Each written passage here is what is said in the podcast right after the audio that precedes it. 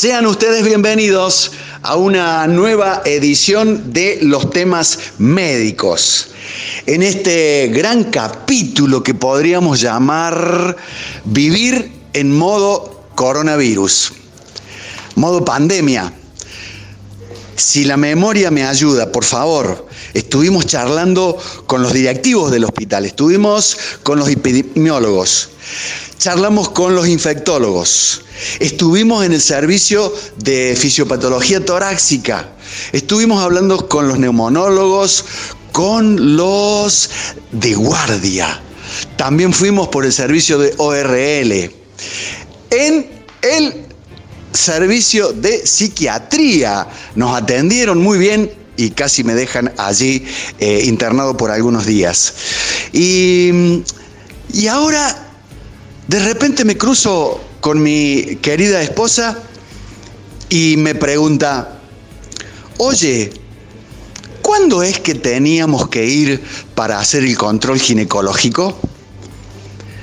Entonces recurrí rápidamente a mi estimada doctora Florencia Pérez Jiménez para que nos diga cómo anda el tema de la ginecología, de la mastología, esto que tanto la apasiona a ella en tiempos de pandemia. Flor, gracias por recibirnos una vez más. Gracias a vos, Vichy. Me encanta estar acá con vos. Eh, eh, tuvimos una nota el año pasado que realmente hasta el día de hoy algunas personas me la comentan. Sí, fue un éxito, tuvo mucha repercusión, me parece que bueno, fueron temas interesantes que, que a la gente le gustó. ¿Tendrá algo que ver la ginecología, la mastología con nuestra eh, pandemia? Se lo vamos a preguntar, claro, pero de mayor a menor. Estamos frente a una joven profesional de la medicina. Cuando leíste esto de, la sopa en China y de que había algunos casos de gripe fuerte, eh, que gente respirador, muerte, ¿te la viste venir? Bueno, la verdad es que en un principio me parecía como allá lejos, ¿no? Mm, parecía que acá no iba a llegar.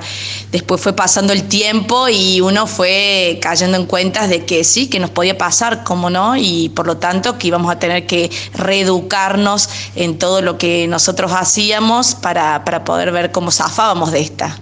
Y en algún momento pensaste, eh, eh, yo que, hago mama, que, hago eh, Papa Nicolau, que voy por las trompas de falopio, que el, el, cuello de útero, esto, esto viene para los pulmones, para el aparato respiratorio. ¿Qué sentiste? Bueno, eh, en principio sentí que era una zona de confort en la que yo me movía y que probablemente, bueno, como todos médicos, estábamos llamados a otro servicio, ¿no? Que, que si la pandemia se hacía muy fuerte, la casuística en Córdoba, íbamos a tener que hacer otras cosas a las que no estábamos acostumbrados. Em, ella es eh, integrante del servicio de ginecología y subjefa de la unidad de mastología del Hospital Italiano de Córdoba. Además, si, sí, lo he visto en tu consultorio, sos acreditada por la Sociedad Argentina de Mastología. Bueno, la Sociedad Argentina de Mastología nuclea y acredita a los especialistas en el tema y nuestra unidad de mastología, además de estar yo acreditada como mastóloga, la Sociedad Argentina de Mastología nos ha acreditado como unidad de mastología. ¿Y qué han hecho las, las, mamas, los pechos de la mujer en este tiempo de pandemia? ¿Se han quedado quietitos allí? Eh, hay, que, hay que seguirlos revisando, esperan que pase todo y volvamos a abrir el, consultorio a full? Bueno, Vichy, nada espera, ¿no? Todos los procesos que ocurren en, nuestro cuerpo siguen su evolución. El tema es poder eh, precozmente detectarlos independientemente de cualquier eh, pandemia que pueda existir a nuestro alrededor. Y en tiempos, digamos, de, telemedicina o de atención virtual, eh, ¿cómo se ha desarrollado lo de ustedes? Bueno, la telemedicina es, me parece, una herramienta que ha llegado para quedarse. Eh, por supuesto que nos estamos adaptando, la estamos conociendo, tanto los médicos como los pacientes. No es sencillo, a veces hay algunas aplicaciones nuevas que, que hay que aprender, pero yo creo de que vale la pena hacer ese esfuerzo porque en el futuro nos va a otorgar grandes satisfacciones. Señoras y señores, bienvenidos a una nueva propuesta de los temas médicos. Hoy, desde el Servicio de Ginecología y Unidad de Mastología del Hospital Italiano de Córdoba, con la doctora Florencia Pérez Jiménez.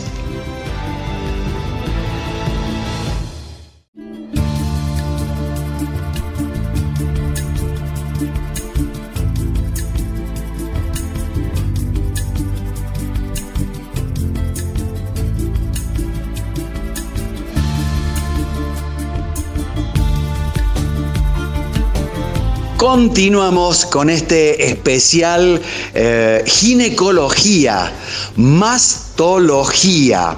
Espero que si recién prendes la radio te des cuenta a, a qué parte del cuerpo humano estamos refiriéndonos cuando decimos mastología.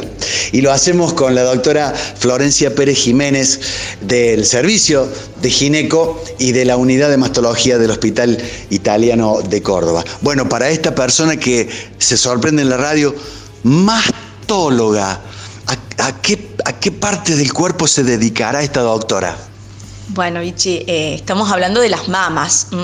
Eh, las mamas son un órgano separado, si se quiere, de eh, los genitales, estrictamente hablando, y por lo tanto tienen unas patologías propias, sufren enfermedades, que por eso es una subespecialidad dentro de la ginecología. Floria, ¿y desde qué edad Mira, se me acaba de ocurrir la pregunta. Tenemos que empezar a fijarnos en, las mamas de nuestras niñas desde siempre, Vichy. La consulta de mastología eh, se funde con la consulta ginecológica, sobre todo edades tempranas. Nosotros lo que tenemos que promover es que haya una relación de confianza con un ginecólogo, con el médico, para que la niña, el adolescente ya pueda consultar sus temas y que no sea un tabú hablar de su cuerpo, hablar de su genitalidad.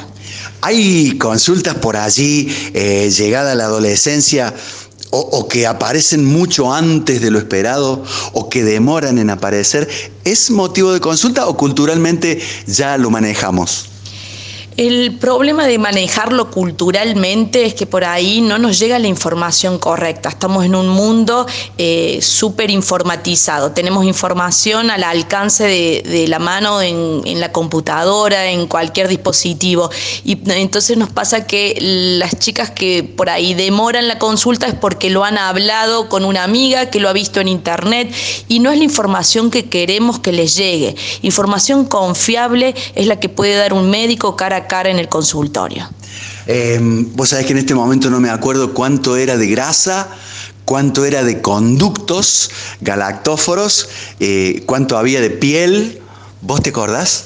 Bueno, más o menos. No, no, no es, no es un porcentaje, sino que tiene que ver con la, eh, primero con la contextura de la paciente y segundo con la edad. Acordate que mientras más joven la mujer es, tiene más porcentaje de glándula y mientras más anciana es, tiene más porcentaje de grasa.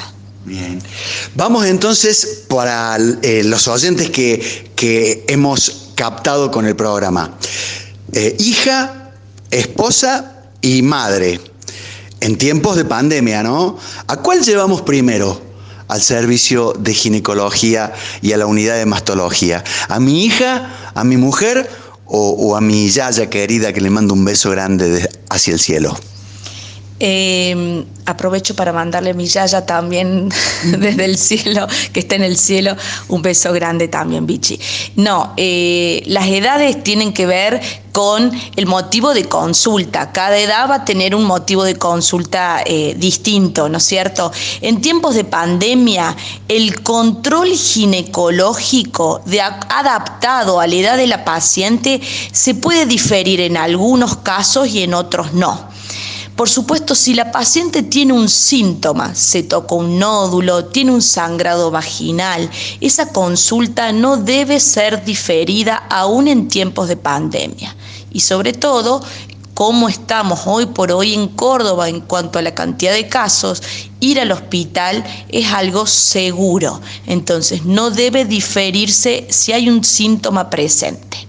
Si el control habitual incluye a distintos grupos de riesgo, por ejemplo, una señora que esté en el grupo de riesgo de la patología mamaria, como es el cáncer de mama, estamos hablando de la mujer entre los 50 y los 70 años principalmente, no debería demorar en hacerse su mamografía anual la mujer en edad fértil, la mujer joven, que tiene que hacerse su Papa Nicolau anualmente, no debería dejar de hacerlo en tiempos de pandemia tampoco. Por supuesto, Vamos al ejemplo, una señora de 70 años no debería ir en tiempos de pandemia a hacerse un estudio como es el Papa Nicolau porque no es la mujer que va a estar en el grupo de riesgo para la enfermedad por sí mismo.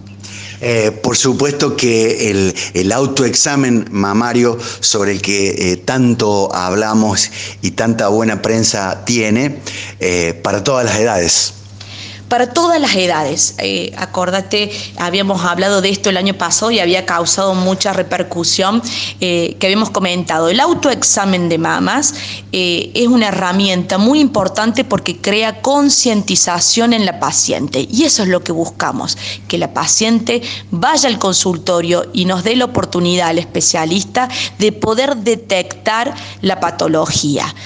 Eh, demostramos a través, digamos, la, ciencia demostró que si bien el autoexamen de mamas no disminuye como herramienta la mortalidad de la paciente, como sí lo hace, por ejemplo, la mamografía, nos va a permitir que si la paciente se revisa, es la que tiene una conciencia suficiente para venir a nuestro consultorio y nosotros tener la oportunidad de pedirle la mamografía.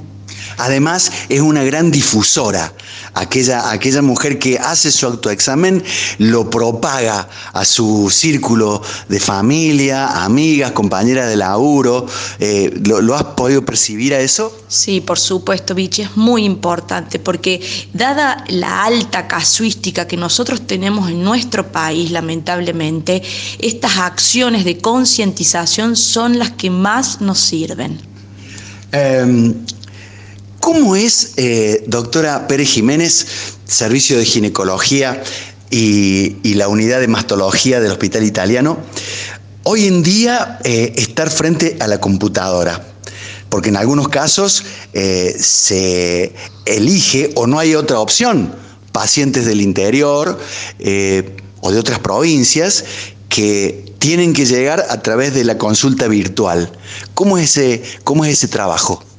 Bueno, eh, si nosotros tenemos en cuenta de que esto de la telemedicina es una herramienta que nos acerca, yo creo que es muy ventajoso no vamos a dudar que tener el paciente enfrente, poder eh, conversar, poder tocarlo, eh, ese encuentro, no hay nada que lo vaya a reemplazar.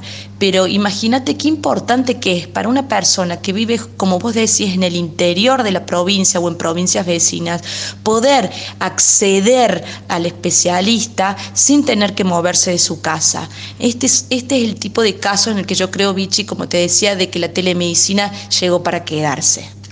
Y donde eh, nos hace más sagaces en lo que es el interrogatorio, en la anamnesis, eh, al no poder tocar Claro, la anamnesis sabes que es una parte muy importante de la historia clínica y le vamos a dar mucha más importancia ya que no vamos a poder contar con eh, el examen físico. Justamente esta semana que pasó tuvimos este, eh, desde el hospital una, una teleconferencia con un abogado que nos capacitó sobre el tema telemedicina que fue muy interesante porque hablamos de los distintos aspectos que había que tener en cuenta para cuidar no solamente eh, a los médicos de los problemas legales, si se quiere, médicos legales, sino todo lo que tiene que ver con la intimidad del paciente en una consulta de telemedicina.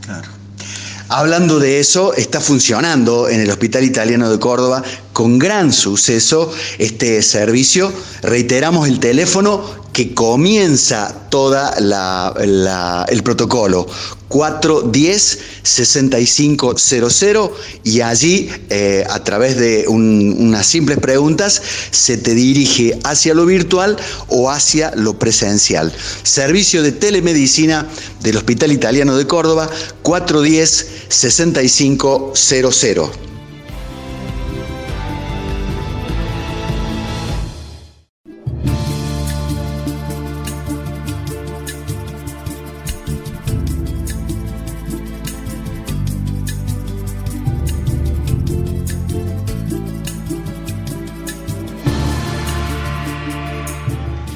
Aquí Radio Sucesos y la red de emisoras integradas en nuestra provincia y en la provincia de Santa Fe, eh, conectadas a los temas médicos, el programa del Hospital Italiano de Córdoba. Hoy con la doctora Florencia Pérez Jiménez, integrante del Servicio de Ginecología y la Unidad de Mastología del Hospital Italiano de Córdoba. Me gustó muchísimo esa frase, Flor, hay cosas que no pueden esperar. ¿Como cuáles? Como el cáncer, Vichy. Mm, eh, lamentablemente es una enfermedad que no nos da tregua si eh, no sabemos manejarlo. Mm. Gracias a Dios eh, contamos con todos los recursos para poder hacerlo, desde un diagnóstico precoz a, instaurar un tratamiento adecuado. podemos hacerlo, sabemos cómo hacerlo, simplemente necesitamos que la paciente venga, confíe y se entregue lo que el médico pueda sugerirle.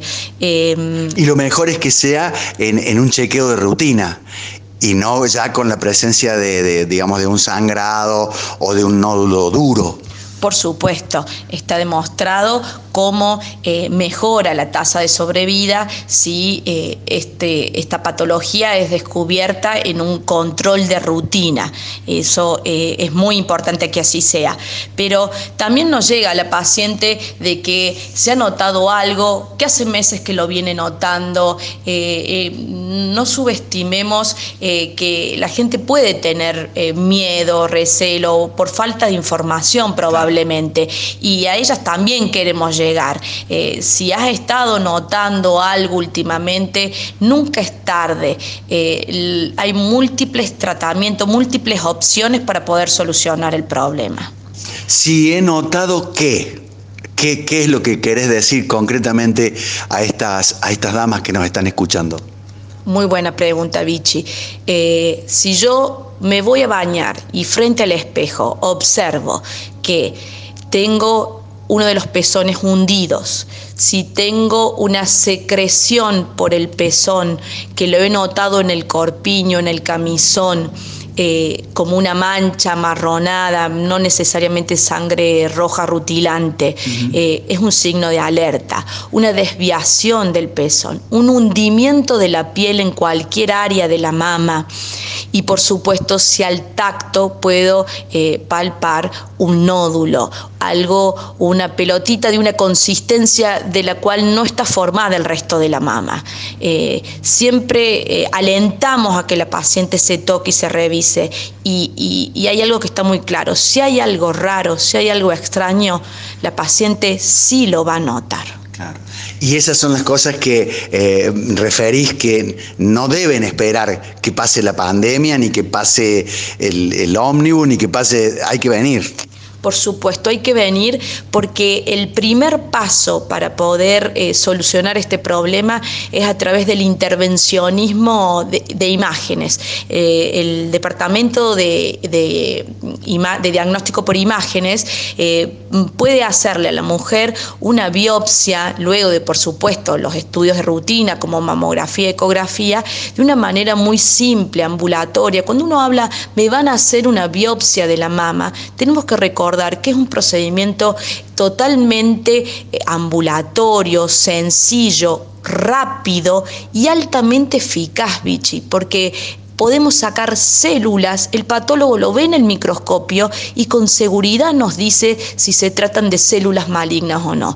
Qué mejor tranquilidad, qué mayor tranquilidad que el poder saber qué es lo que tengo. Me acuerdo, Flor, eh, en este momento, eh, en la clase de, patología mamaria en la facultad, que una de mis compañeras preguntó, ¿duele? Y vos sabés que el, doctor López, que era el, que nos daba la clase, dijo, doctora, estamos tratando de saber si lo que la paciente tiene es un cáncer o no. No me pregunte por el dolor. Pero como el tiempo ha pasado este, y la medicina ha progresado, yo pregunto a la doctora Pérez Jiménez, ¿ese procedimiento de biopsia es doloroso? Se utiliza anestesia local, como si te sacaron una muela, te arreglaran una muela, es un procedimiento muy sencillo. Primero se coloca eh, la anestesia, la lidocaína, eh, debajo de la piel para que luego el, instrumental que se utiliza, que es una aguja un poquito más gruesa, pueda sacar el material sin que a uno le duela. Incomoda, por supuesto, pero me parece que mucho más incomoda en nuestra conciencia la duda de saber qué es lo que tengo. Claro. Eh, doc, ¿patología de piel nos puede eh, interferir en el tema de, de la patología de la mama o es rara? Bueno, a ver, la patología propia de otras partes del cuerpo es bastante infrecuente, salvo algo mm, muy sutil como una dermatitis, por ejemplo, que puede darse, por supuesto, en cualquier área del cuerpo. Tenemos el problema en las mujeres que tienen los pechos grandes, de que en el surco submamario se acumula transpiración y eso provoca esa humedad, estas dermatitis que son de difícil resolución, sobre todo eh, si, si en, los días de más calor, por supuesto, en el que la paciente va a transpirar más. Eh, pero eso no presenta una dificultad diagnóstica. Sabemos de qué se trata, sabemos cómo podemos ayudarlo a la paciente y no nos hace sospechar que pudiera ocurrir algo malo. Distinto es la patología mm, si bien es muy infrecuente, pero maligna del pezón, que podría presentarse una enfermedad que llamamos enfermedad de Paget, que ahí se involucra los vasos linfáticos de la mama y eso hace que haya un edema, una descamación de células eh, alrededor del pezón que hay que prestarle mucha atención. Doctora, la famosa mastitis, eh, hablamos de patología inflamatoria de la, de la mama, ¿sigue existiendo como, como en mis épocas de estudiantes o ya se habla y se ve menos?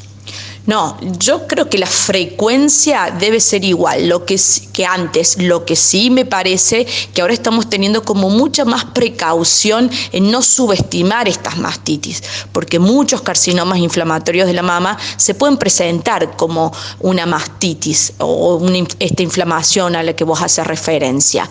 Hay que categorizarlo. Por ahí es más frecuente que encontremos en mujeres jóvenes, en mujeres que están amamantando esta inflamación inflamación y que sea un proceso benigno que no tenga nada que ver con el cáncer, pero nos tiene que hacer abrir bien los ojos. Eh, doctora, la aparición de un, de un bultito, de un tumor, ¿siempre es maligno? ¿O hay alguna patología que, nos puede hacer decir, era, un, era un nodulito sin importancia?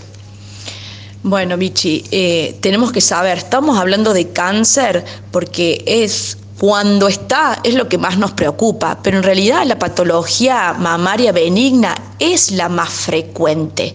Lo más normal es que la mujer tenga un nódulo y que este nódulo sea benigno, sobre todo en las mujeres jóvenes y si este nódulo tiene ciertas características como que lo puedo tocar y se mueve, no está adherido a planos profundos, decimos, o que no está adherido en la piel, entonces no provoca este hundimiento de la piel que yo te había mencionado. Y por ahí es, más es muy frecuente que no solamente tengamos un nódulo, podemos tener dos, tres, podemos tener en las dos mamas. Estos nódulos podrían corresponder a quistes, que también es una patología de alta prevalencia. La mama no solamente tiene nódulos sólidos, llamamos nódulos sólidos a los que adentro tiene tejido mamario, y tenemos nódulos líquidos, como son los quistes. Entonces las mujeres jóvenes muy probablemente hayan escuchado que se hicieron una ecografía mamaria y, encontrar, y me encontraron quistes. Ahí vamos a aportarle a las oyentes eh, la tranquilidad de saber de que los quistes siempre son benignos. Cuando me hacen una ecografía, que es la que permite diferenciar entre sólido y líquido, y me encuentran que, que tengo un quiste, podemos estar tranquilos porque es benigno. No haría falta ninguna intervención para solucionarlo. Suelen ser pequeños y no provocar ningún síntoma. Cuando tengo un nódulo sólido, solo por las imágenes y el examen del médico ya podemos tener una idea si se trata de patología benigna o maligna. Ahí es donde el criterio del médico va a ser va a decir si es necesario hacer la biopsia o no. Hacemos una nueva pausa en este especial con la doctora Florencia Pérez Jiménez del Servicio de Ginecología. Y durante la misma vamos a, colgar del, Facebook de la radio un video eh, sobre cómo debe ser el, autoexamen mamario. Y vamos a tratar que ella nos lo explique eh, al aire, que nos cuente al oído cómo debe ser el examen mamario en esta mañana, tarde o noche, según cuando estés escuchando el programa de los temas médicos.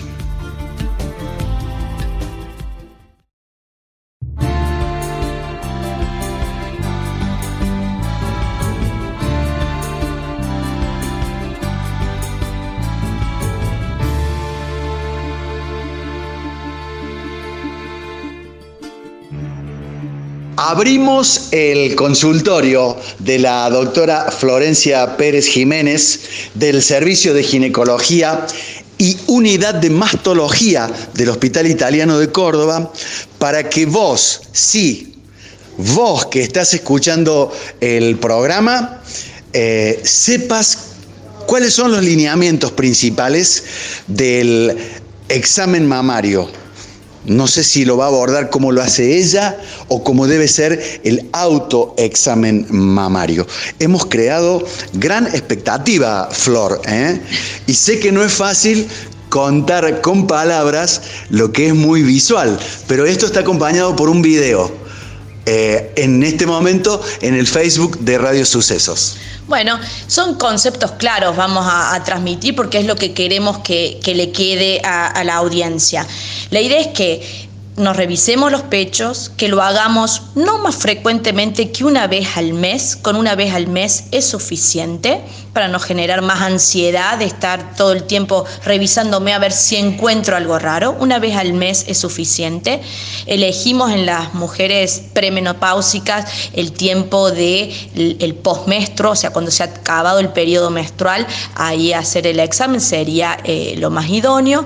Y hacerlo en casa, antes de ducharme es un buen momento en el que estoy con el torso desnudo al frente del espejo y primero voy a observar. Antes de palpar voy a observar lo que mis ojos ven y lo que el espejo me devuelve. Y Primero colocamos los brazos en las manos en la cintura para poder ver los pechos con su caída natural, que no haya ninguna sobresaliencia, ninguna desviación de los pezones, ninguna coloración distinta en la piel. ¿Normalmente son simétricos, doctora? Ay, me encanta la pregunta, Vichy, porque vienen mujeres como muy preocupadas, muy traumadas de que los pechos no son iguales. Y eso eh, lo tienen que saber. Si bien es un órgano par, las mamas son distintas, una de las otras. Son dos órganos independientes y por lo tanto pueden tener tamaño distinto, forma distinta también, suelen ser parecidas.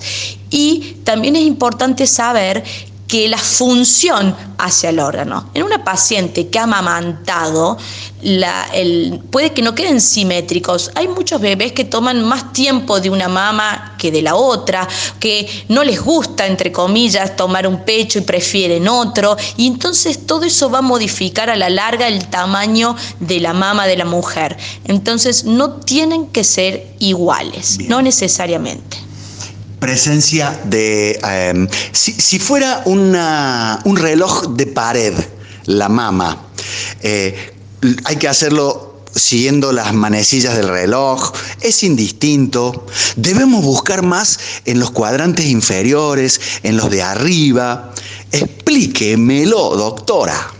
El ejemplo de las manecillas del, reloj me parece perfecto y de hecho nosotros los médicos nos manejamos mucho hablan, dividiendo a la mama en cuadrantes y en horas. Entonces decimos que la parte superior de la mama corresponde a la hora 12, que sería equivalente en un reloj. Entonces, de allí, siguiendo el sentido de las agujas del reloj, vamos barriendo con la yema de los dedos toda la mama en el sentido, digamos, eh, como decimos, de las manecillas del reloj. Sentido horario. Sentido horario para poder descubrir si encontramos algo. Pregunta, doctora. En ese momento bajamos la vista porque estábamos mirando al espejo. Ahora que eh, estamos haciendo ese barrido, ¿bajamos la vista? Como prefieras, Vichy. Acá hay que darle la importancia al tacto. Lo puedes hacer con los ojos cerrados si quieres, o puedes fijarte, porque si llegas a encontrar algo que te llame la atención, cuando abras los ojos los vas a encontrar exactamente igual. Bien, bien. Eh, seguimos, yo hago este recorrido en el sentido de las agujas del reloj porque es lo más útil para no saltearnos ninguna parte. Si yo empiezo por arriba y después me voy para abajo y no revisé los costados de la mama, puedo estar cometiendo un error. Entonces, mejor hacer como este barrido en el sentido de la aguja del reloj. Doctora, eh, estamos revisando con la mano hábil. ¿Qué hacemos con el otro brazo? Lo ponemos en algún lado, tiene que estar angulado y mano en la nuca, caído al lado del cuerpo, eh, como si fuera un, vendaje en esclavina. La otra mano va detrás de la cabeza para poder eh, palpar la mama en toda su expresión. Sí, también nos sirve eh, que podamos después sostenerla. Si creemos que hay algo que nos genera alguna duda, por supuesto, la otra mano, que no es la hábil, nos va a servir para fijar la mama y poder palparla después con mayor detalle. Eh, una vez que hicimos la palpación de las mamas, no debemos olvidarnos las axilas. Ah, ah. La axila y la mama es como una misma cosa, una misma, para nosotros es muy importante porque los ganglios linfáticos que drenan toda la patología de la mama están ubicados predominantemente en la axila, Vichy. Entonces, si hubiera algún problema a nivel eh, celular eh, cancerígeno, estos van a drenar a, los ganglios de la axila y estos pueden aumentar de tamaño o pueden cambiar de consistencia. Entonces, durante la palpación podríamos tocar alguna normalidad que sea de utilidad. Em, ¿Todo esto cambia si la paciente tiene eh, prótesis em, de siliconas? No. Vichy, eh, debemos también desmistificar un poco el tema de las prótesis. La paciente que tiene prótesis mamaria debe examinarse y debe controlarse anualmente como cualquier mujer que no las tiene. Debe ir anualmente a su ginecólogo, debe hacerse la mamografía y si hace falta la ecografía complementaria. No hay ningún estudio que una mujer que tenga prótesis no pueda o no deba hacerse.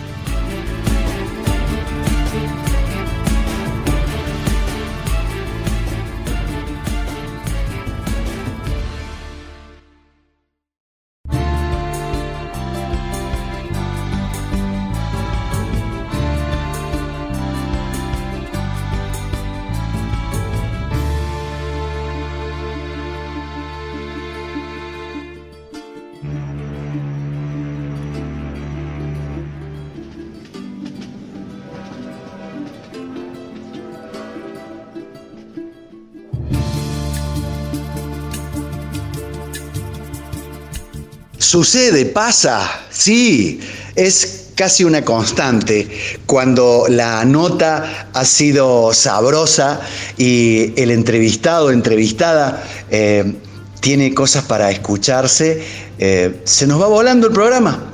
Y ha sido esta una excelente oportunidad de charlar nuevamente con la doctora Florencia Pérez Jiménez del Servicio de Ginecología y la Unidad de Mastología del Hospital Italiano de Córdoba, 410-6500 para iniciar la consulta a través de telemedicina. Doctora, ¿hay una mujer pre eh, menopáusica, hay otra postmenopáusica. Cuando yo llegue a mi casa, ¿con quién me encuentro? Le tengo que preguntar a mi señora, ¿quién eres tú? Vichy, somos la misma mujer que estamos marcadas por, por un evento que es la menopausia. En realidad el primer evento es el de la menarca, cuando la niña menstrua por primera vez, es, a ese evento lo vamos a llamar menarca. Y la última vez que vamos a menstruar en nuestras vidas se llama menopausia. Son eventos. La mujer premenopáusica es la que llamamos en edad fértil y la posmenopáusica la que atraviesa este periodo de climaterio que comienza un tiempo antes del evento de la menopausia. Se van las hormonas se van, dejamos de fabricar, es decir, nuestro ovario deja de fabricarlas y por lo tanto eh, disminuyen eh, en, la circulación y puede perjudicar algunos otros órganos que no es estrictamente lo ginecológico. Muchas de nuestras consultas son por la sintomatología que el climaterio presenta y las mujeres angustiadas, preocupadas por estos síntomas que disminuyen su calidad de vida, nos vienen a ver.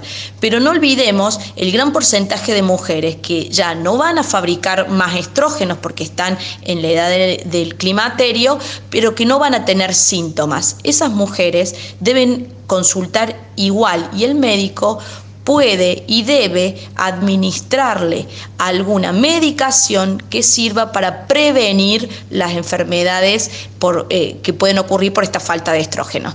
Por ejemplo, cuando nos faltan los estrógenos bichi, el sistema cardiovascular se resiente y la mujer empieza a tener aumento en la tasa de infarto de miocardio, de accidente cerebrovascular, ni hablar de la osteoporosis o otras enfermedades neurodegenerativas. Entonces, eh, es muy importante que aunque no haya síntomas, concurramos a la consulta igual para que el médico pueda tomar las precauciones del caso.